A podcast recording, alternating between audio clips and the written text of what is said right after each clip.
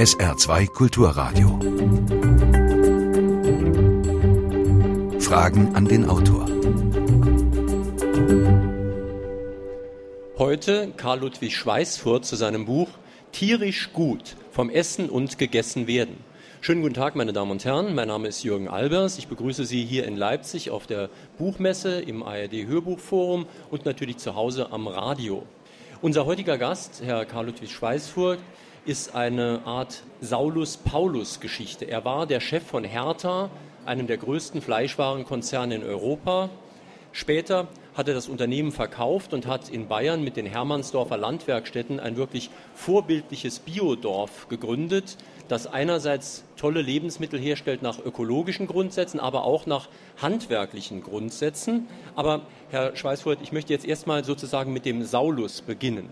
Sie sind gleich nach dem Krieg als junger Mann in die USA gefahren, nach New York und Chicago und waren dort sehr beeindruckt von der dortigen modernen Fleischverarbeitung. Was hat Sie dort beeindruckt? Also es ist eine interessante Geschichte. Ich glaube, ich war damals 25 Jahre alt und das war zehn Jahre nach dem Krieg.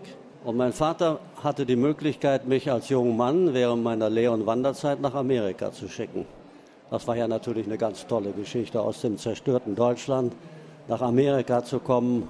Es hat mich tief beeindruckt.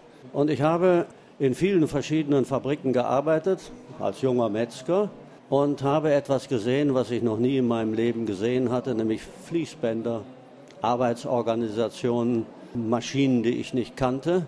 Und der Höhepunkt meines Besuches war Chicago. Chicago, die alten Stockyards von Chicago, so wie das äh, Upton Sinclair in seinem berühmten Buch beschrieben hat, der Sumpf. Das habe ich noch erlebt. Mhm. Und es hat mich tief beeindruckt. Und Sie schreiben ja, dass wahrscheinlich das Fließband gar nicht von Ford in der Automobilindustrie eingeführt wurde, sondern die Automobilindustrie hat das sozusagen den Schlachthöfen von Chicago abgeguckt. Das ist richtig und das weiß keiner.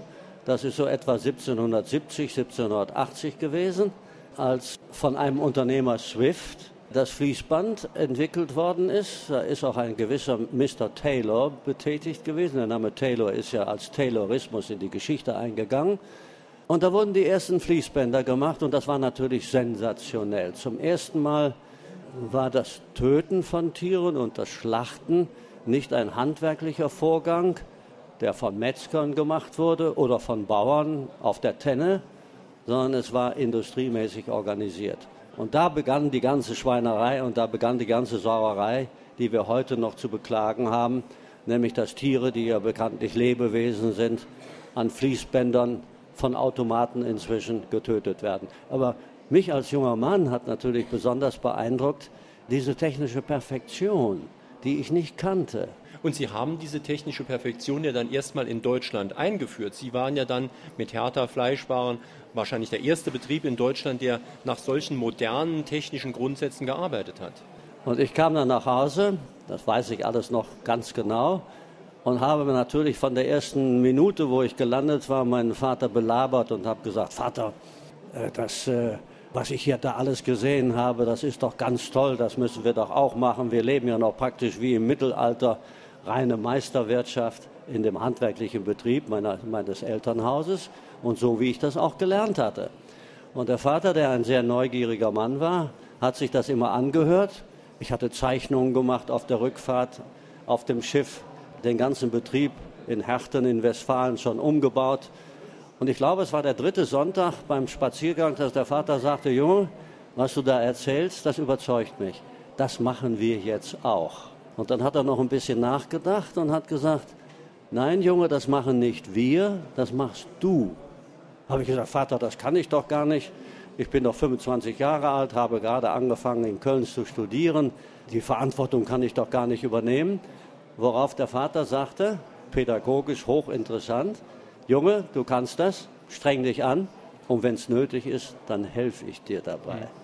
Also und so kam dann die industrielle Fleischverarbeitung aus Chicago nach Deutschland in diese Firma Hertha und damit eigentlich in das ganze Bundesgebiet zumindest.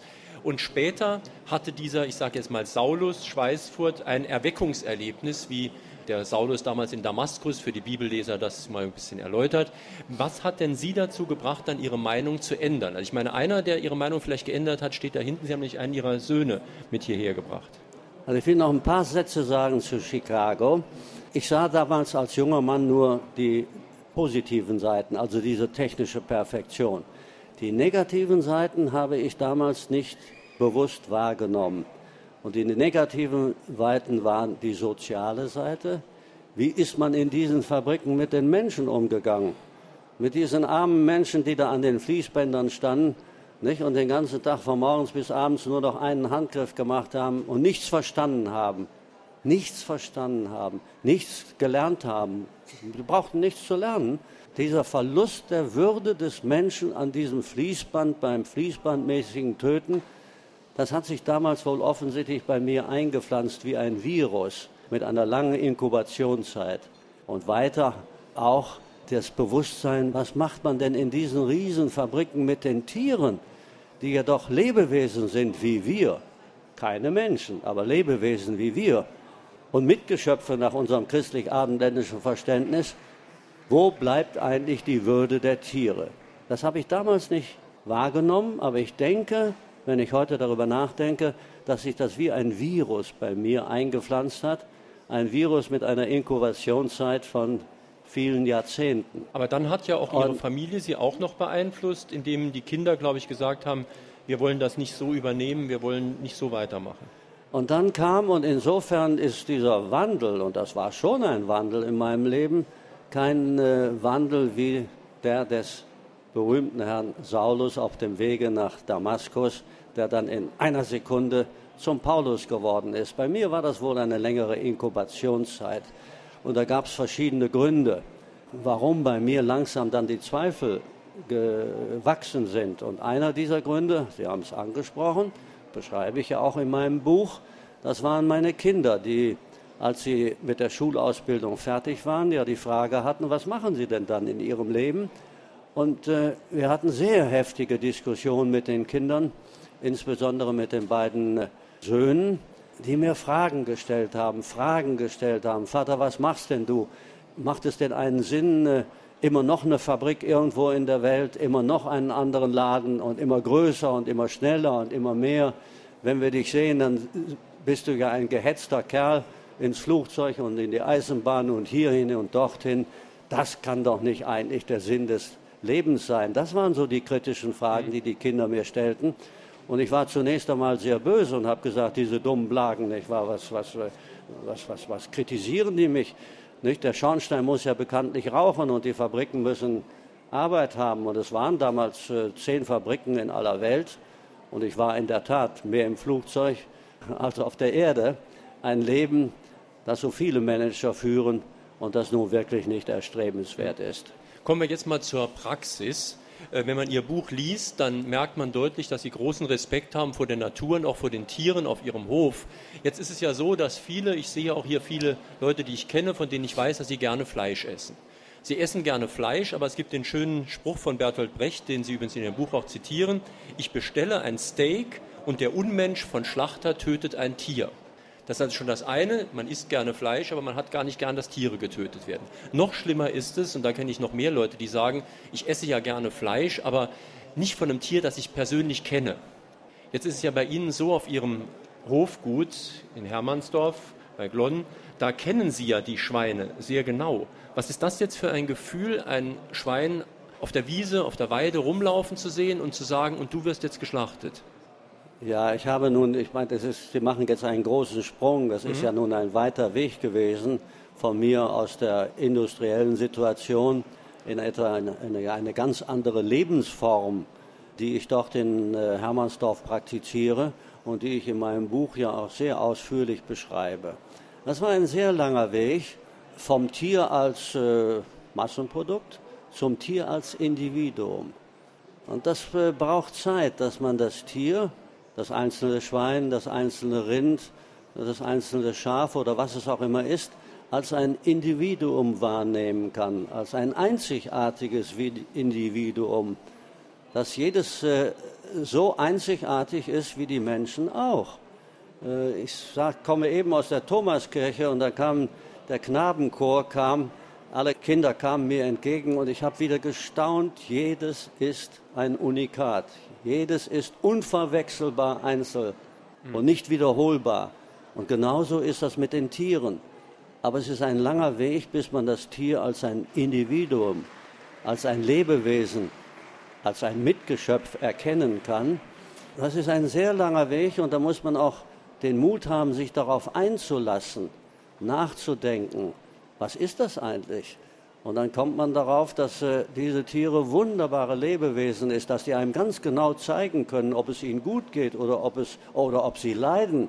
Da muss man nicht äh, Psychologie studiert zu haben, das kann man jedem Tier ansehen. Man muss nur richtig hinschauen. Aber jetzt muss ich Sie doch noch mal auf den Punkt des Tötens bringen, denn Sie sind Metzgermeister und Sie sind stolz darauf, dass Sie Metzgermeister sind und die Tiere, die bei Ihnen jetzt sehr gut gehalten werden, darüber werden wir noch genauer sprechen, diese Tiere werden ja auch geschlachtet und zu Fleisch und Wurst verarbeitet. Haben Sie da kein schlechtes Gefühl dabei? Nein, nein, ich werde oft danach gefragt, wie kannst du das denn eigentlich tun?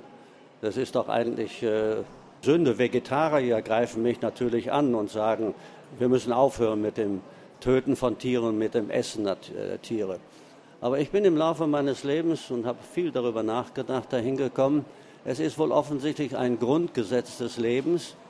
Wir alle, jedes Lebewesen lebt von anderen Lebewesen. Und wir Menschen leben ja nicht von der Luft und von der Liebe, das natürlich auch. Aber wir leben von etwas, was die Natur uns schenkt. Wir ernten den Apfel, wir nehmen die Möhre aus dem Boden und wir töten Tiere. Seit Anbeginn, soweit man denken kann, töten wir Tiere. Und auch die Vegetarier, die sich gut fühlen, weil sie nur Eier essen und Milch trinken, haben Teil an diesem Tötungsprinzip. Denn wenn das Huhn alt ist und nicht mehr kann, dann muss es getötet werden. Das kann man ja nicht einfach dann laufen lassen. Und das Rind, wenn es alt geworden ist, muss getötet werden, denn wir leben nicht in Indien, wo die Kuh heilig ist. Also ich habe gelernt, ja, es ist eine Tragik, für mich immer noch eine Tragik, ein Tier zu töten, aber ich akzeptiere das als ein Gesetz des Lebens, habe aber gelernt, wenn ich schon Tiere töte, dann muss ich dafür sorgen, dass die Tiere anständig gelebt haben, Gutes zu fressen bekommen haben, und achtsam vom Leben in den Tod gebracht werden. Darüber sollten wir gleich noch ein bisschen mehr sprechen. Das sind so diese drei Grundsätze. Das ist nicht nur ein ethisches Gebot, ein Gebot der Moral, sondern es ist auch ein Gebot der Vernunft, denn wir essen die Tiere.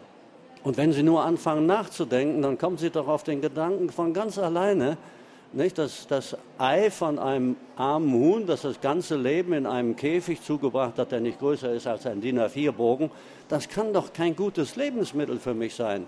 Ein Kotelett von, oder ein Schinken von einem Schwein, das in einem engen Stall auf Staltenboden gelebt hat, gefressen hat, irgendetwas von irgendwoher, heute meistens noch gentechnologisch verändert, das kann kein gutes Fleisch für mich sein, kein Lebensmittel, also Mittel zum Leben.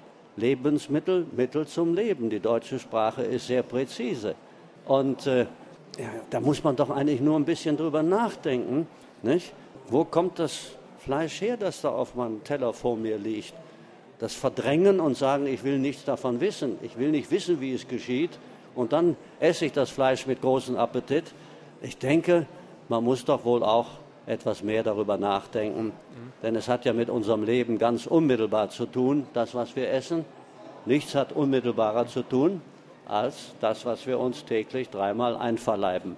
Meine Damen und Herren, wir sprechen in Fragen an den Autor auf SR2 Kulturradio und D-Radio Wissen. Heute mit Karl Ludwig Schweißfurt zu seinem Buch Tierisch gut vom Essen und gegessen werden. Das Buch ist übrigens im Westend Verlag erschienen, kostet 17,95 Euro. Und Sie, die Sie hier in Leipzig im ARD Hörbuchforum sitzen, haben Gelegenheit, sich mit Fragen an den Autor an dieser Sendung zu beteiligen. Wir haben hier einen Kollegen, der mit einer sogenannten Angel, also einem Mikrofon an einer Stange rumläuft.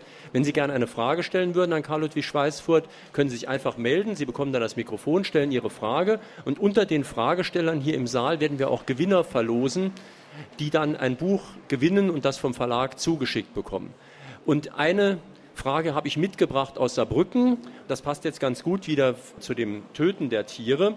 Und zwar fragt äh, Werner Micheli aus Duttweiler, was sie eigentlich vom Schächten halten, das ja oft von Juden oder Muslimen vorgeschrieben wird als die Art, wie ein Tier getötet werden muss. Was halten Sie davon? Ach, das ist natürlich eine ganz schwierige Frage. Eine Frage, die auch sehr, sehr stark von, mit, von Weltanschauung geprägt ist. Haben wir die Zeit, über das ein ja, bisschen bitte, ausführlicher bitte, zu reden? Wir leben in einer, in einer Kultur, wo es üblich ist und inzwischen auch durch das Gesetz festgelegt, dass Tiere vor dem Schlachten getötet werden müssen. Heute sei es durch äh, einen vor, Schlacht. Sie meinen vor dem Schlachten betäubt? Bitte? Sie haben gesagt, vor dem Schlachten getötet, Sie meinen vor Äh, dem vor Schlachten dem betäubt. Schlachten betäubt werden. Entschuldigung, betäubt werden. Und äh, früher machte man das mit einem äh, dicken Holzknüppel oder mit der anderen Seite eines äh, Hackebeils. Heute ist das in der Regel eine elektrische Betäubung oder ein Bolzenschuss äh, für das Rind. Das ist nach unserer Welt, Weltanschauung ist das für uns selbstverständlich und äh, ist auch inzwischen Gesetz. Bei Juden und Muslimen ist das ganz anders. Und ich denke, aus Respekt vor dem Juden und den Muslimen, die haben sehr viel darüber nachgedacht, äh, dass es natürlich eine Tragik ist, ein Tier zu töten. Und sie haben darüber nachgedacht, wie man das für das Tier und auch für den Menschen, der es tut, am achtsamsten wohl tun könne. Und dann sind die auf das Schächten gekommen als die, für die Juden und Muslime, die achtsamste Art, ein Tier zu töten, zu schlachten, was man ja tun muss, bevor man es dann essen kann. Ich selber habe als junger Mann, übrigens auch in Chicago und später äh, in äh, Nordafrika mit Muslimen zusammen das einmal gemacht. Und ich erkläre, ich versuche das immer so zu erklären. Im Übrigen darf das Schächten bei den Juden, bei den, bei den Muslimen nur gemacht werden von einem geistlichen Menschen, der das auch professionell gelernt hat, wie man das besondere Messer scharf macht, dass keine Scharte mehr in dem Messer drin ist, das unter Abbeten von bestimmten äh, rituellen Sprüchen. Ich habe das selber erlebt und ich erkläre das so. Wenn Sie sich schneiden, dann merken Sie im Augenblick mit einem wirklich scharfen Messer, dann merken Sie im Augenblick des Schnittes, merken Sie keinen Schmerz. Erst wenn das Blut fließt, dann sagen Sie, oh, ich habe mich geschnitten. Und ich stelle mir das vor, so ist das auch. Wenn mit einem wirklich scharfen Messer und das Tier liegt auf dem Rücken und der Hals ist nach oben gebogen, die Halsschlagadern und der Hals liegt frei. Wenn dann der Rabbi mit einem, einem einzigen scharfen Schnitt bis auf den Rückgrat herunterschneidet, dann merkt das Tier nach meiner Vorstellung und Interpretation den Schmerz augenblicklich nicht. Das Blut schießt ungehindert heraus und äh, mit dem Verlassen des Blutes verlässt das Leben das Tier. Und ich denke, bevor der richtige Schmerz einsetzt, ist das Leben mit dem Blut bereits aus dem Tier entschwunden. Ich werde jetzt mit dieser Frage auch noch einmal sehr konfrontiert mit einem, in einem islamischen Land. Äh, ein Unternehmer in der Nähe von Kairo, Sekem heißt das Unternehmen, haben mich gebeten, eine achtsame, ein achtsames Schlachten und eine achtsame Umwandlung von Tiere in Fleisch und verarbeitete Produkten dort in Kairo zu machen. Und dort werde ich zum ersten Mal in meinem Leben ganz speziell mit diesem Thema noch einmal konfrontiert werden. Und äh, das wird für mich sicherlich auch ein neues Lehrstück sein. Ich werde sicherlich eine ganze Menge mehr dabei lernen. Hat jemand hier im Saal eine Frage an den Autor? Dann brauchen Sie nur ein Handzeichen geben. Ah ja, da hinten die Dame. Gibt ja ein bisschen das spöttische Sprichwort von den Schweinen, die sagen, es ist wurscht, was aus uns wird. Ich könnte mir aber vorstellen, dass auch Ihre Tiere in Hermannsdorf nicht sonderlich sauglücklich sind, wenn sie merken, dass es ihnen an der Schinke geht, im wahrsten Sinne des Wortes. Ja, die Frage kenne ich natürlich, aber ich versuche sie so zu beantworten. Tiere, nach meiner, Beantw nach meiner Beobachtung, können nicht vom Verstand her den bevorstehenden Tod erkennen.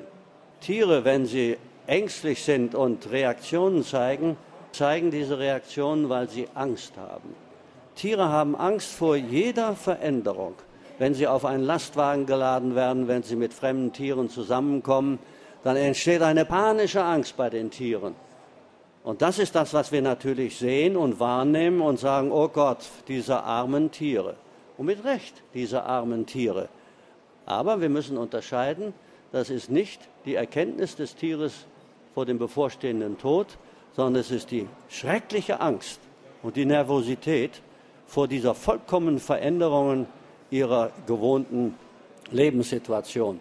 Ich kenne ja meine Tiere sehr genau und habe in den letzten Jahren Stunden und Stunden und Stunden immer wieder mit den Tieren zusammengelebt. Und ich kann sagen, meine Tiere, die so leben auf der Weide in den letzten Monaten ihres Lebens, das sind glückliche Tiere. Das zeigen sie mir. Sie lachen.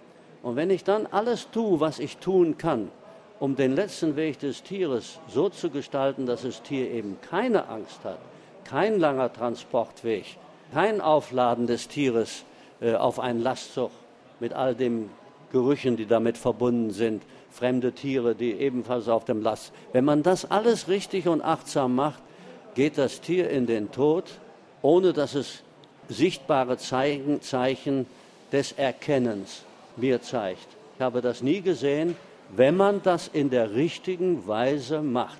Nur leider wird das heute in den großen Schlachthöfen nicht in der richtigen Weise gemacht.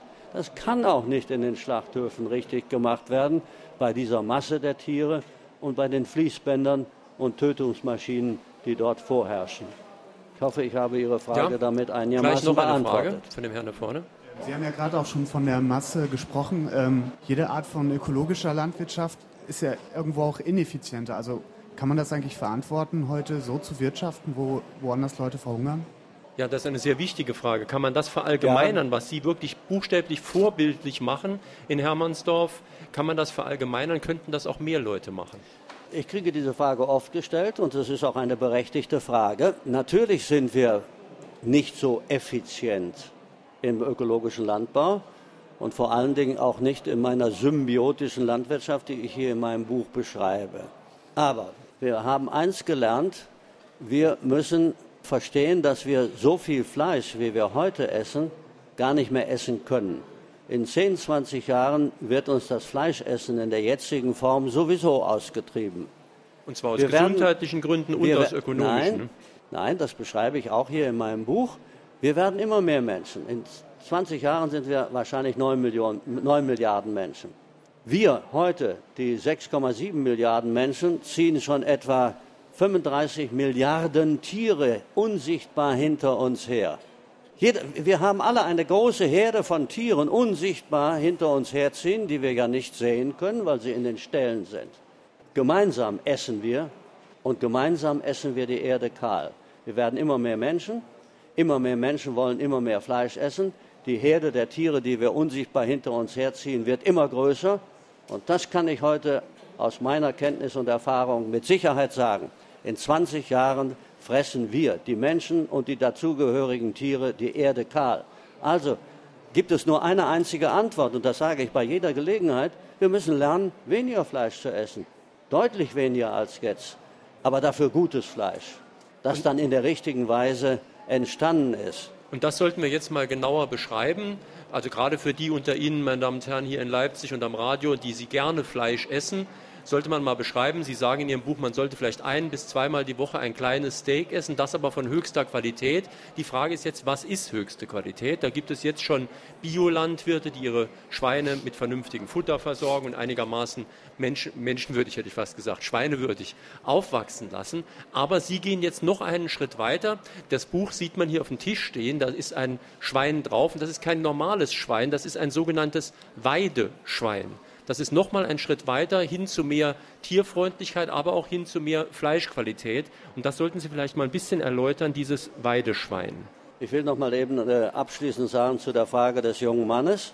Ich kann mit ziemlicher Sicherheit sagen, dass wir in 20 Jahren, das sind meine Enkel, dass wir uns die Köpfe einschlagen um unser tägliches Brot. Denn die Tiere, die wir hinter uns her, und in 20 Jahren werden das 50 Millionen Tiere sein, die fressen ja alle das Brot, das eigentlich für die Menschen bestimmt ist. Die Schweine fressen Brotgetreide, die Hühner fressen Brotgetreide, äh, die Rindviecher stopfen wir voll mit Brotgetreide, wofür die Rindviecher gar nicht gemacht sind von Haus aus. Die Rindviecher sind wunderbare Tiere, die fressen Gras und Dinge, die wir nicht fressen können und machen daraus Milch und Fleisch. Ein Rindviech müssen wir eigentlich jeden Morgen auf das Maul küssen und dankbar sein, dass es sie gibt. Also das ist eine Konsequenz, die kommt auf uns zu, da bin ich fest überzeugt, schneller als der Klimawandel. Dann wird es einfach, das bebaubare Land wird so knapp, dass wir die Menschen und die Tiere nicht mehr ernähren können. Und schlagen wir uns die Köpfe ein und lernen, weniger Fleisch zu essen, aber dafür gutes Fleisch. Und jetzt zu Ihrer Frage, Herr Albers, was ist gutes Fleisch? Die Frage ist schwer zu beantworten für einen normalen Menschen, denn ein Kotelett sieht ja aus wie ein Kotelett. Und ein Schnitzel sieht aus wie ein Schnitzel. Und äh, ein Ei sieht aus wie ein Ei. Sagt doch der normale Verbraucher, wo ist denn da der Unterschied? Und warum soll ich für das eine im, im, im Sonderangebot im, im, Supermarkt 3,99 Euro bezahlen? Nicht? Und äh, für ein Schwein das andere Extrem aus der Weidehaltung soll ich 15 Euro per Kilogramm bezahlen. Als erstes sage ich dann immer, es muss nicht jeden Tag und nicht jeden Tag ein großes Stück Fleisch auf unserem Teller liegen. Fleisch ist etwas so Besonderes und so etwas Einzigartiges, weil dafür auch ein Tier getötet werden musste und das Tier natürlich unser Brotgetreide gefressen hat.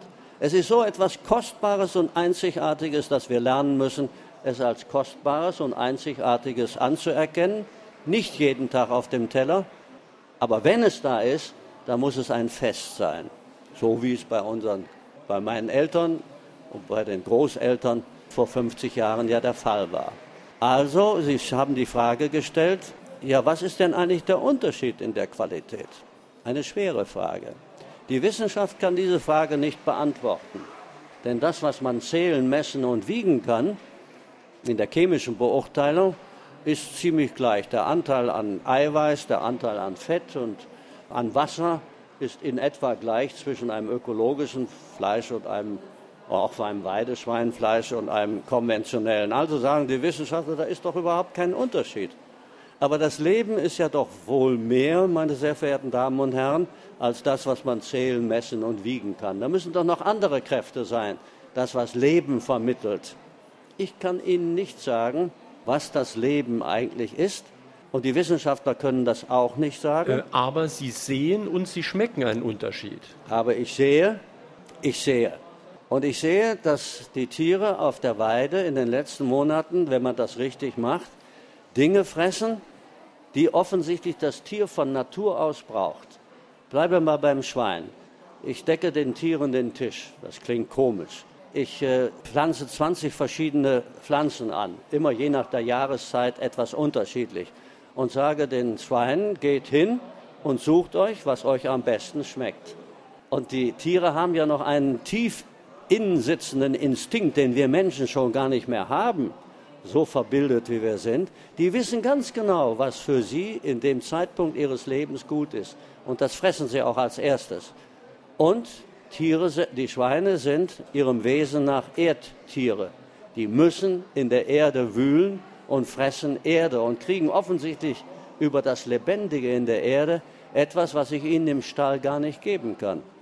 Also kriegen die Tiere auf der Weide, wenn man das richtig macht, Lebendiges und Pflanzliches, was ich ihnen im Stall gar nicht geben kann. Und das macht den Unterschied aus. Und da hat die Wissenschaft auch Schwierigkeiten, diesen Unterschied zu verstehen und zu akzeptieren.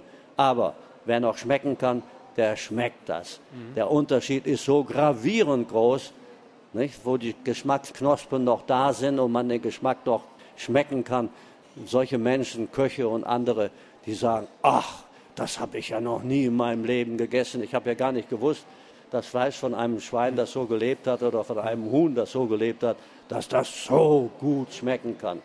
Und das ist der Geschmackswert, der ist also unvergleichlich viel besser. Und ich rede gerne vom Gesundheitswert. Für mich sind heute inzwischen Lebensmittel die wichtigste Medizin, die wir haben. Vorbeugende Medizin. In gesunden, guten Lebensmitteln, lebendigen Lebensmitteln ist alles das drin, was wir für unser Leben brauchen. Da brauchst du keine Medizin. Ich brauche keine Medizin. Außer wenn ich mir, wenn ich mir den, die Haxen brechen sollte, dann brauche ich natürlich den Arzt. Aber sonst brauche ich den Arzt eigentlich gar nicht. Ich kriege über die Lebensmittel alles, was ich für mein Leben brauche. Ich bin 80 Jahre alt und habe kaum einen Doktor von Namen gesehen. Es ist ja ganz interessant, äh, wenn so ein Experiment gemacht wird, wie Schweine auf die Weide zu schicken, was ja absolut nicht üblich bei uns ist, dann erfährt man ganz Neues über das Verhalten dieser Tiere, über die Art dieser Tiere, über die wir uns oft ja gar keine Gedanken machen. Ich meine, man sagte, Konrad Lorenz war der Vater der Graugänse, Karl Ludwig Schweißfurt ist sozusagen der Vater der Wühlschweine. Und er hat in seinem Buch Beobachtungen über das Schwein, die wahrscheinlich nicht nur niemand von Ihnen kennt, sondern die auch die Wissenschaft gar nicht kennt. Das heißt, die Schweine entwickeln Verhaltensweisen, was ihren Geschmack betrifft, was sie essen oder was sie nicht essen, Mais, Pastinaken, was auch immer, Beinwell. Und sie entwickeln auch Verhaltensweisen, die nicht wirklich bekannt sind. Zum Beispiel das Verhalten einem Zaun gegenüber. Das Schwein läuft gegen einen Zaun, das weiß ich erst seit Ihrem Buch. Das Schwein läuft gegen einen Zaun, tut sich die Schnauze weh und während jeder von uns abhauen würde, greift das Schwein den Zaun dann an.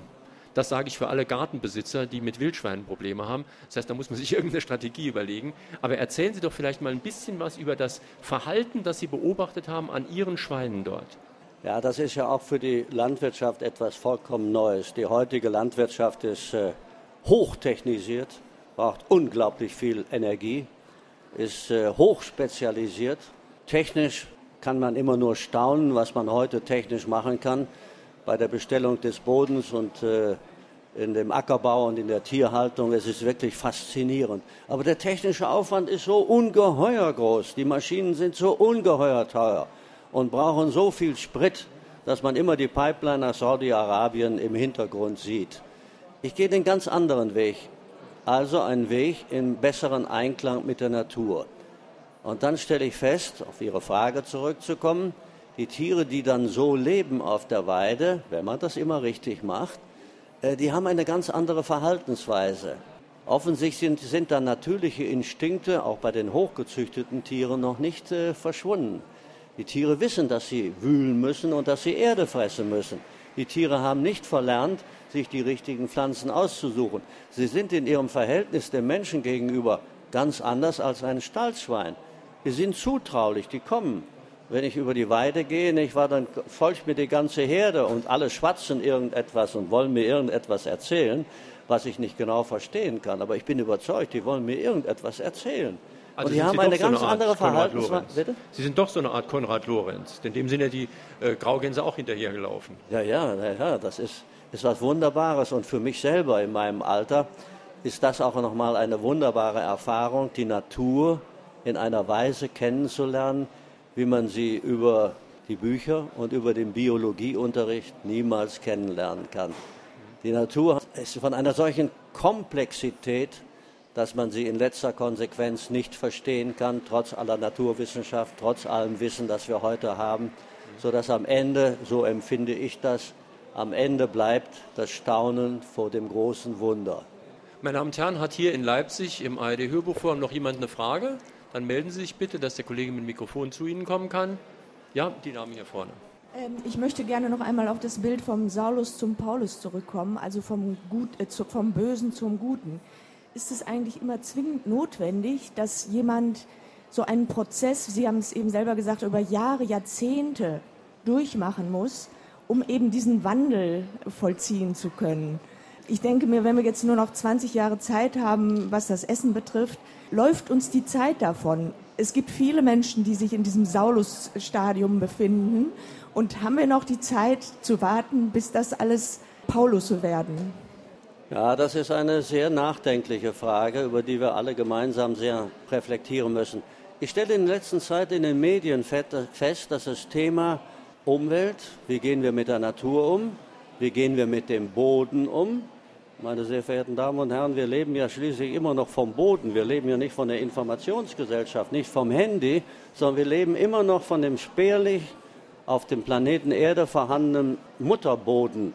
Und das ist ja nicht so viel, was wir da zur Verfügung haben. Und alles Leben auf diesem Planeten, alles, was da wächst, wovon wir leben, was uns ernährt, stammt aus dem Boden. Und wir sind dabei, den Boden gehörig kaputt zu machen. Äh, die Geschichte vom Saulus zum Paulus ist ja eigentlich keine Saulus-Paulus-Geschichte. Es ist ein, ein langer Prozess mit einer sehr langen Inkubationszeit. Und ich könnte natürlich nicht da stehen, wo ich heute stehe und ein solches Buch schreiben, wie ich es geschrieben, habe, ohne diese Vorgeschichte, die in Chicago begann. Und ohne diese Geschichte als passionierter und begeisterter Unternehmer, nicht immer die Lebensmittelproduktion noch technisch perfekter zu machen, noch irgendwo einen neuen Automaten hinzustellen. Ich, ich stünde nicht da, wo ich heute stehe, ohne diese Erfahrung. Und ich glaube auch meine Authentizität und meine Glaubwürdigkeit kommt daher, weil ich beide Seiten sehr genau kenne. Ein Hörer aus Neunkirchen, Walter Dickomer, hat per Mail schon die Frage gestellt, die eigentlich auch in die Richtung geht, wie die Dame eben gesagt hat, ob wir nämlich noch genügend Zeit haben. Denn meistens ist es ja so, dass erst dann der notwendige Wandel gemacht wird, wenn die andere Seite die Sache an die Wand gefahren hat. Und wir sehen es ja gerade bei der Bankenkrise, wenn die Sache an die Wand gefahren worden ist, muss immer noch kein Wandel passieren. Aber meinen Sie, sind Sie so optimistisch zu glauben, dass wir in diesem Fall den Wandel früher hinbekommen? Ich kann diese Frage leider nicht beantworten, ob wir die Zeit noch haben. Die Frage der Dame da drüben. Ich kann die Frage nicht beantworten, aber ich denke, es ist Zeit. Es ist höchste Zeit. Optimismus macht es mir, wenn ich die Medien verfolge, wo das Thema, wie ist das mit dem Fleischessen? Was essen wir für ein Fleisch heute? Wo kommt das her? Dürfen wir noch so viel Fleisch essen, wie wir heute essen? Auch die Frage nach dem Vegetarismus ist im Augenblick eine sehr aktuelle Frage. Also das zeigt mir, das Bewusstsein dafür, das Bewusstsein steigt. Ja, wie geschieht Wandel? Das ist ja eigentlich die Frage nach dem Wandel. Die Saulus-Paulus-Geschichte ist eigentlich eine Frage, wie kommt Wandel zustande?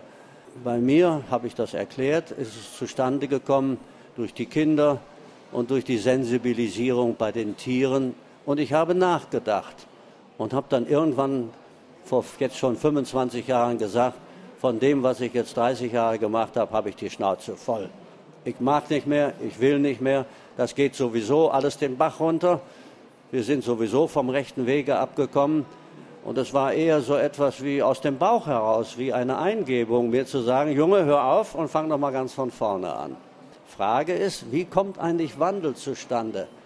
Offensichtlich nicht durch Nachdenken und durch bessere Einsicht. Denn die Einsicht ist ja da. Es gibt genügend kluge und unabhängige Wissenschaftler, die längst die Einsicht haben, dass wir so nicht weitermachen können. Es gibt meiner Ansicht nach nur zwei Gründe, die zum Wandel führen. Das eine ist Not und Gewalt, dass wir richtig Schläge bekommen. Und wenn das äh, so eintritt, wie ich das eben gesagt habe, dass wir uns in 20 Jahren die Köpfe einschlagen um unser tägliches Brot, dann wird das sehr grausam, was dann passiert. Und ich kann nur hoffen und nur wünschen, dass das nicht eintritt. Aber ich setze auf Folgendes. Ich setze auf das gute Beispiel. Ich setze auf die Funktion des Leuchtturmes. Und für mich ist Hermannsdorf so etwas wie ein Leuchtturm. Nicht? Mache etwas, wo die Menschen kommen und sagen, ach, das ist aber schön. Ach, das ist aber vernünftig. Nicht? Wir sagen Menschen, die nach Hermannsdorf kommen und sehen die Tiere auf der Weide und sagen, ach, das habe ich ja noch nie gesehen. Ach, die Tiere, die so leben, ja, die kann man mit gutem Gewissen essen, auch wenn das Fleisch von diesen Tieren sehr viel teurer ist. Und dann sagt der Mensch sofort, dann esse ich halt nicht so viel. Also ich setze viel auf die, auf die Strahlkraft von Vorbildern. Das ist wahrscheinlich immer so im Leben gewesen. Und dann kommen, gibt es Menschen und es, die Menschen werden kommen, die sagen, dann fange ich eben halt nochmal wieder ganz klein und nochmal wieder von vorne an, aber bescheiden und gut. Und das auch, das beschreibe ich hier für die Menschen, die Interesse gefunden haben, sage ich, so, und wenn ihr jetzt Lust habt, fangt doch klein an. Fangt doch an mit dem Garten, wie die Großeltern das auch hatten. Nicht? Das kann man doch machen, das ist doch überhaupt kein Problem. Und ich schreibe ganz genau, wie man das machen kann und dass man dafür gar nicht viel Geld braucht, dass man keine teuren Maschinen braucht, dass man keine riesengroßen Investitionen braucht. Und dann kann man das Ganze wachsen lassen als eine andere Lebensform für sich und seine Familie. Noch eine Frage hier im Saal. Ja, meine Frage zielt genau in die Richtung, die Sie jetzt angesprochen haben. Aber zu bedenken, und das gibt mir immer wieder Probleme auf, man muss ja die Gesamterzeugung sehen, äh, im Hintergrund von sieben Milliarden Menschen, die auf diesem Planeten sind. Und ich meine, beide Richtungen, Landwirtschaft, handwerklich und die industrielle Erzeugung, wird, müssen gebraucht werden, um eben diese große Anzahl von Menschen für die Zukunft zu ernähren.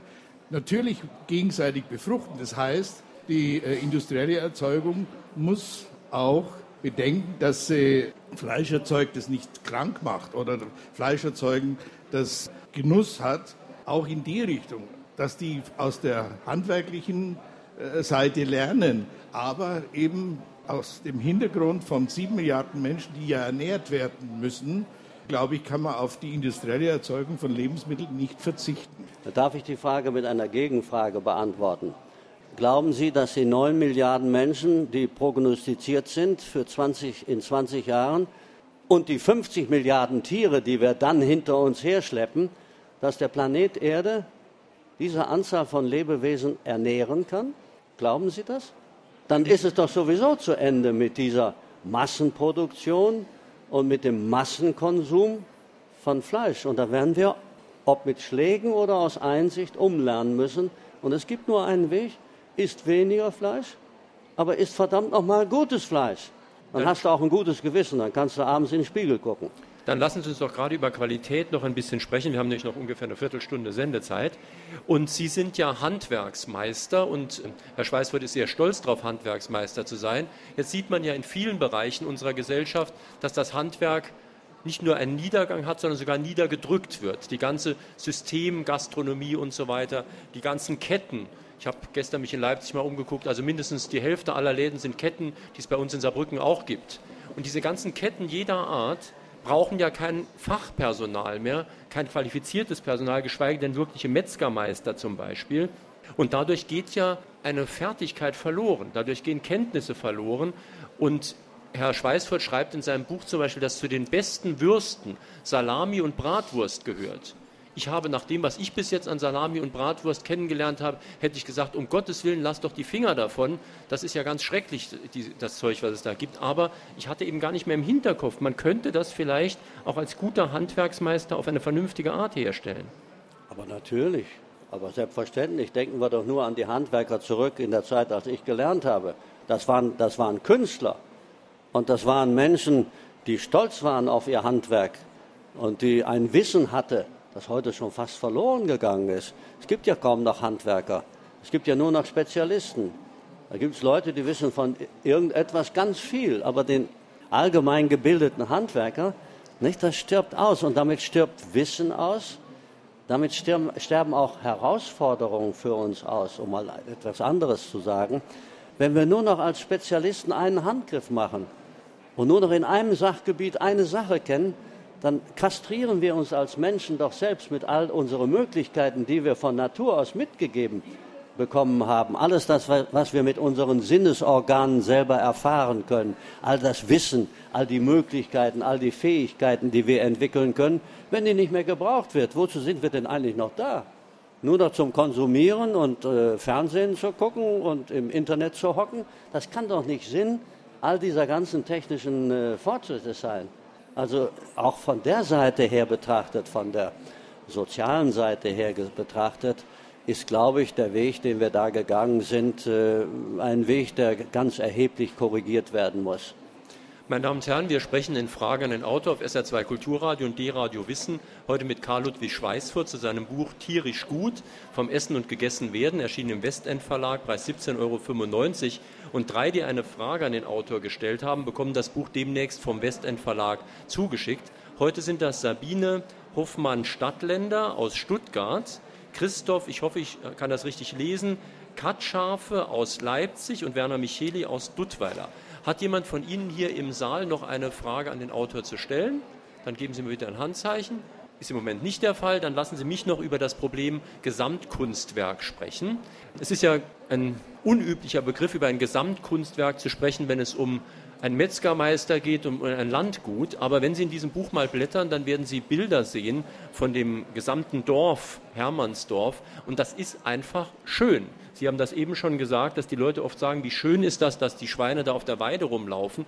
Und das ganze Dorf wird zum Gesamtkunstwerk. Da gibt es nicht nur eine Metzgerei, da gibt es eine Bäckerei, da gibt es eine Käserei und so weiter. Das alles gehört zusammen und bei Herrn Schweißfurt hat immer zu seiner Fabrik gehört, übrigens wie bei dem DM-Gründer Götz Werner, auch die Kunst. Bei Götz Werner ist das das Schauspiel, was die Lehrlinge lernen und bei Ihnen hat sogar früher schon in der Fleischfabrik Kunst, richtige bildende Kunst an der Wand gehängt. Sehr ungewöhnlich. Ja, Herr Albers, das ist für mich immer etwas ganz Wichtiges in meinem Leben gewesen, die Kunst. Und zwar die Kunst als ein Mittel, als ein Medium, um unser tägliches Leben schöner zu machen. Ich bin vor einiger Zeit mal wieder seit langen Jahren zum ersten Mal in einem Schlachthaus gewesen, in einem technisch perfekten Schlachthaus. Und ich habe einerseits gestaunt über die technische Perfektion und war andererseits erschüttert und habe gesagt, was macht ihr mit den Menschen, die da stehen, wie dressierte Affen, die nur noch einen Handgriff machen? Es ist kalt, es ist weiß, du kannst nicht nach draußen gucken, es ist laut. Das kann es doch nicht sein, dass wir uns das Leben so einrichten, dass, wenn wir überhaupt noch Arbeit haben, äh, eigentlich nur noch die Arbeit haben wie moderne Sklaven. Das kann es doch nicht sein. Es ist doch, glaube ich, ein Auftrag an Menschen, an kultivierte Menschen, unsere Lebenswelt, in der wir leben und arbeiten, schöner zu gestalten. Dass das Leben und Arbeiten in einer schönen Umwelt Freude macht. Dass man gerne zur Arbeit geht, nicht nur um Geld zu verdienen, sondern dass man zur Arbeit geht, nicht wahr, weil das Umfeld so gut wie das möglich ist, auch schön ist. Und ich habe das früher bei Hertha in meinen Fabriken gemacht und habe Kunst in die Fabriken gemacht. Alle haben mich dafür für verrückt erklärt. Kunst gehört doch ins Museum, Kunst gehört doch nicht in die Fabrik. Aber ich sage heute, nein, die Kunst, die Kunst und die Schönheit gehört ins tägliche Leben und nicht erst in den Feierabend und am Sonntagmorgen in der Kirche oder im Museum. Kunst gehört ins tägliche Leben, da wo, hin, wo sie hingehört, da wo sie unser praktisches und tägliches Leben bereichern kann. Das ist doch, meine sehr verehrten Damen und Herren, eigentlich eine ganz einfache Überlegung. Dafür brauche ich doch nicht Kunstgeschichte studiert zu haben. Nicht? Da muss man doch nur ein bisschen nachdenken, dass es eigentlich, eigentlich ein ganz tiefer Auftrag an uns Menschen ist, die Erde ein klein wenig schöner zu verlassen, als wir sie betreten haben. Das heißt, es gibt für Sie zwei Aspekte. Das fand ich auch sehr interessant. Sie haben das ja eben gesagt. In der modernen Fleischverarbeitung braucht man erstmal gar nicht an die Tiere denken. Wenn man nur an die Menschen denkt, dass ein Mensch den ganzen Tag im Akkord Tiere tötet, was das in der Seele dieses Menschen anrichtet, was das diesen Menschen abstumpft und irgendwo ein bisschen unmenschlicher macht, das muss man sich ja auch mal vorstellen. Und die andere Seite ist dann das Tier. Und da müssen natürlich wir Verbraucher uns auch an die eigene Nase fassen. Ich zitiere mal aus dem Buch. Äh, da steht, wer verlangt, dass ein 1000 Gramm Kotelettfleisch für 3,99 zu haben ist, der veranlasst Tierqual und macht sich der passiven Tierquälerei schuldig. Und in diesem Zusammenhang spricht Herr Schweißfurt von selektiven Tierschützern, die also zum Beispiel die Wale retten wollen, aber andererseits für drei Euro ein entsprechendes Kotelett auf dem Teller haben wollen. Also der Tierschützer ist auch angesprochen in dem Sinne, dass er einigermaßen glaubwürdig sein muss. Also wenn ich eben solch einen Satz gesagt habe, unser Auftrag ist es, die Welt ein klein wenig schöner zu verlassen, als sie sie betreten hat, eigentlich ist das ein Auftrag für, was ist nachhaltiges Wirtschaften? Das wäre nachhaltiges Wirtschaften. Und dann geht es uns allen sehr viel besser dabei. Nur, das fällt nicht vom Himmel runter, das wird dann nicht geschenkt. Das muss jeder in dem Rahmen seiner eigenen Möglichkeiten selber machen. Und wenn es nur so klein ist, er muss es selber machen. Darüber reden und es von anderen zu fordern, das nützt überhaupt nicht. Und bei dem selbermachen sollten wir jetzt vielleicht noch auf den konkreten Aspekt eingehen, der in Ihrem Buch einen großen Teil des Buches aufmacht. Es sind, glaube ich, 20, 30 Seiten am Schluss, wo ganz genau beschrieben wird, was man selber machen könnte, nämlich selber zum Beispiel, das klingt jetzt absurd, aber kleine, viele kleine regionale Schlachthäuser einrichten, die eben den Tieren viel Qual ersparen, weil sie direkt neben dem Schlachthaus aufwachsen, keine Transporte mehr haben und so weiter. Und auch wieder, das ist für mich ein ganz eigenartiges Wort, aber Schlachtfeste abhalten so wie früher das Schlachtfest ein, ein wesentlicher Bestandteil des äh, ländlichen Lebens war. Das Tier, mit dem man ein Jahr zusammengelebt hatte, das wurde nicht abtransportiert auf einen Schlachthof. Das war man dem Tier schuldig, dass es auf dem Hof geschlachtet werden musste.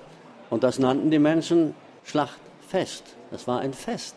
Das war Arbeit, aber es war auch ein Fest. Und wenn die Arbeit geleistet war, dann hat man gefeiert. Und dann haben die Menschen zusammengesessen aus der Nachbarschaft. Und das war eine ganz wichtige soziale Veranstaltung. Tja, wenn man heute durch die Supermärkte geht und sieht äh, die technische Perfektion, wie das alles wunderbar verpackt ist, ist, man braucht nur hinzugreifen, ist alles so wahnsinnig bequem geworden. Aber eben auch eine Verpackungsorgie, wie Sie in Ihrem Buch schreiben, eine Verpackung, die ja irgendwann wieder, wie man so schön sagt, entsorgt werden muss. Und damit schmeißen wir uns die Erde zu und brauchen unglaublich viel Energie, die wir irgendwann auch nicht mehr in der Form haben wollen. Also, meine Damen und Herren, es ist schon äh, an der Zeit, darüber mal ernsthaft nachzudenken, was wir eigentlich in diesem wichtigen Gebiet unseres Lebens, und gibt es denn eigentlich ein wichtigeres Gebiet als Essen, sich ernähren, nicht? Leben vermittelt zu bekommen, gibt es denn etwas Wichtigeres als das? Das ist ja schließlich die Basis unseres Lebens. Und das ist auch etwas, was Freude ins Leben bringen kann. nicht näher mit der Natur zusammenzuleben. Ich nenne sage oft, das Glück liegt auf dem Land und bei den Tieren. Das ist dann eine ganz andere Lebensform, von der man nicht reich werden kann, aber die für die Familie und für die Kinder eine wunderbare Lebensform ist. Da, ist, da bist du geerdet, da hast du Bodenhaftung und es vermittelt dir Freude. Was willst du denn eigentlich mehr? Und was auch noch dazu kommt, was in Ihrem Buch ganz deutlich wird, ist Respekt vor den Lebensmitteln. Sie haben zum Beispiel die Anekdote in Ihrem Buch, dass Sie irgendwo gefragt worden sind, ob Sie das, den Rest des Fleischs nicht wegwerfen äh, könnten. Und da haben Sie gesagt, nein, nein, ich habe das dem Tier versprochen. Wenn es schon geschlachtet wird, dann wird auch richtig aufgegessen. Also Lebensmittel werden nicht einfach weggeworfen. Wir sind ja Meister im Wegwerfen. Eigentlich ist das schändlich. Eigentlich ist das schändlich, was wir da tun. Äh, ein Tier musste getötet werden. Wir mussten Leben nehmen und dann schmeißen wir achtlos einfach weg. Noch Auch eine das ganz werden wir lernen Frage. müssen.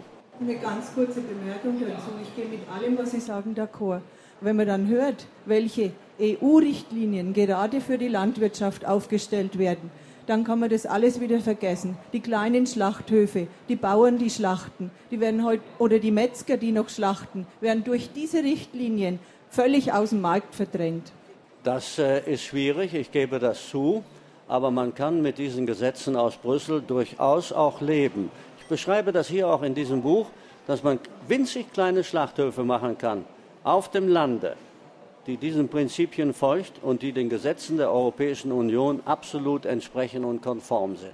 Die Bauern machen sich da manchmal auch sehr einfach, indem sie sagen, die Gesetze, die Gesetze machen das alles unmöglich. Das stimmt gar nicht. Man kann die Gesetze erfüllen, wenn man weiß, wie es geht. Meine Damen und Herren, in Fragen an den Autor auf SR2 Kulturradio und Deutschlandradio Wissen war das heute live von der Leipziger Buchmesse aus dem ARD Hörbuchforum Karl Ludwig Schweißfurt zu seinem Buch Tierisch gut vom Essen und Gegessen werden, erschienen im Westend Verlag, Preis 17,95 Euro.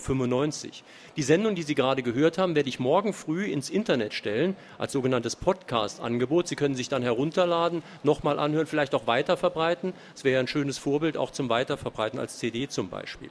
Wir haben im Internet noch ein zweites Podcast-Angebot, also ein Fach mit Klassikern von Fragen an den Autor. Da findet sich übrigens auch eine Sendung mit Karl Ludwig Schweißfurt. Jetzt neu haben wir eingestellt eine Sendung aus dem Jahre 1986 mit Bachmann Nirumand. Iran, hinter den Gittern verdorren die Blumen. Also Iran ist ja auch ein sehr aktuelles Thema, können Sie sich gerne nochmal anhören. Am nächsten Sonntag haben wir in dieser Sendereihe, die Sie übrigens in Leipzig auch im Internet problemlos hören können, eine Autorin, und zwar Lamia Kador. Die hat ein Buch geschrieben, Muslimisch, weiblich, deutsch, mein Weg zu einem zeitgemäßen Islam. Es geht da um einen aufgeklärten deutschen Islam. Worauf muss man da achten? Was kann man aus dem Koran übernehmen? Was muss man vielleicht etwas anders verstehen? Das am nächsten Sonntag. Schönen Tag wünscht Jürgen Albers.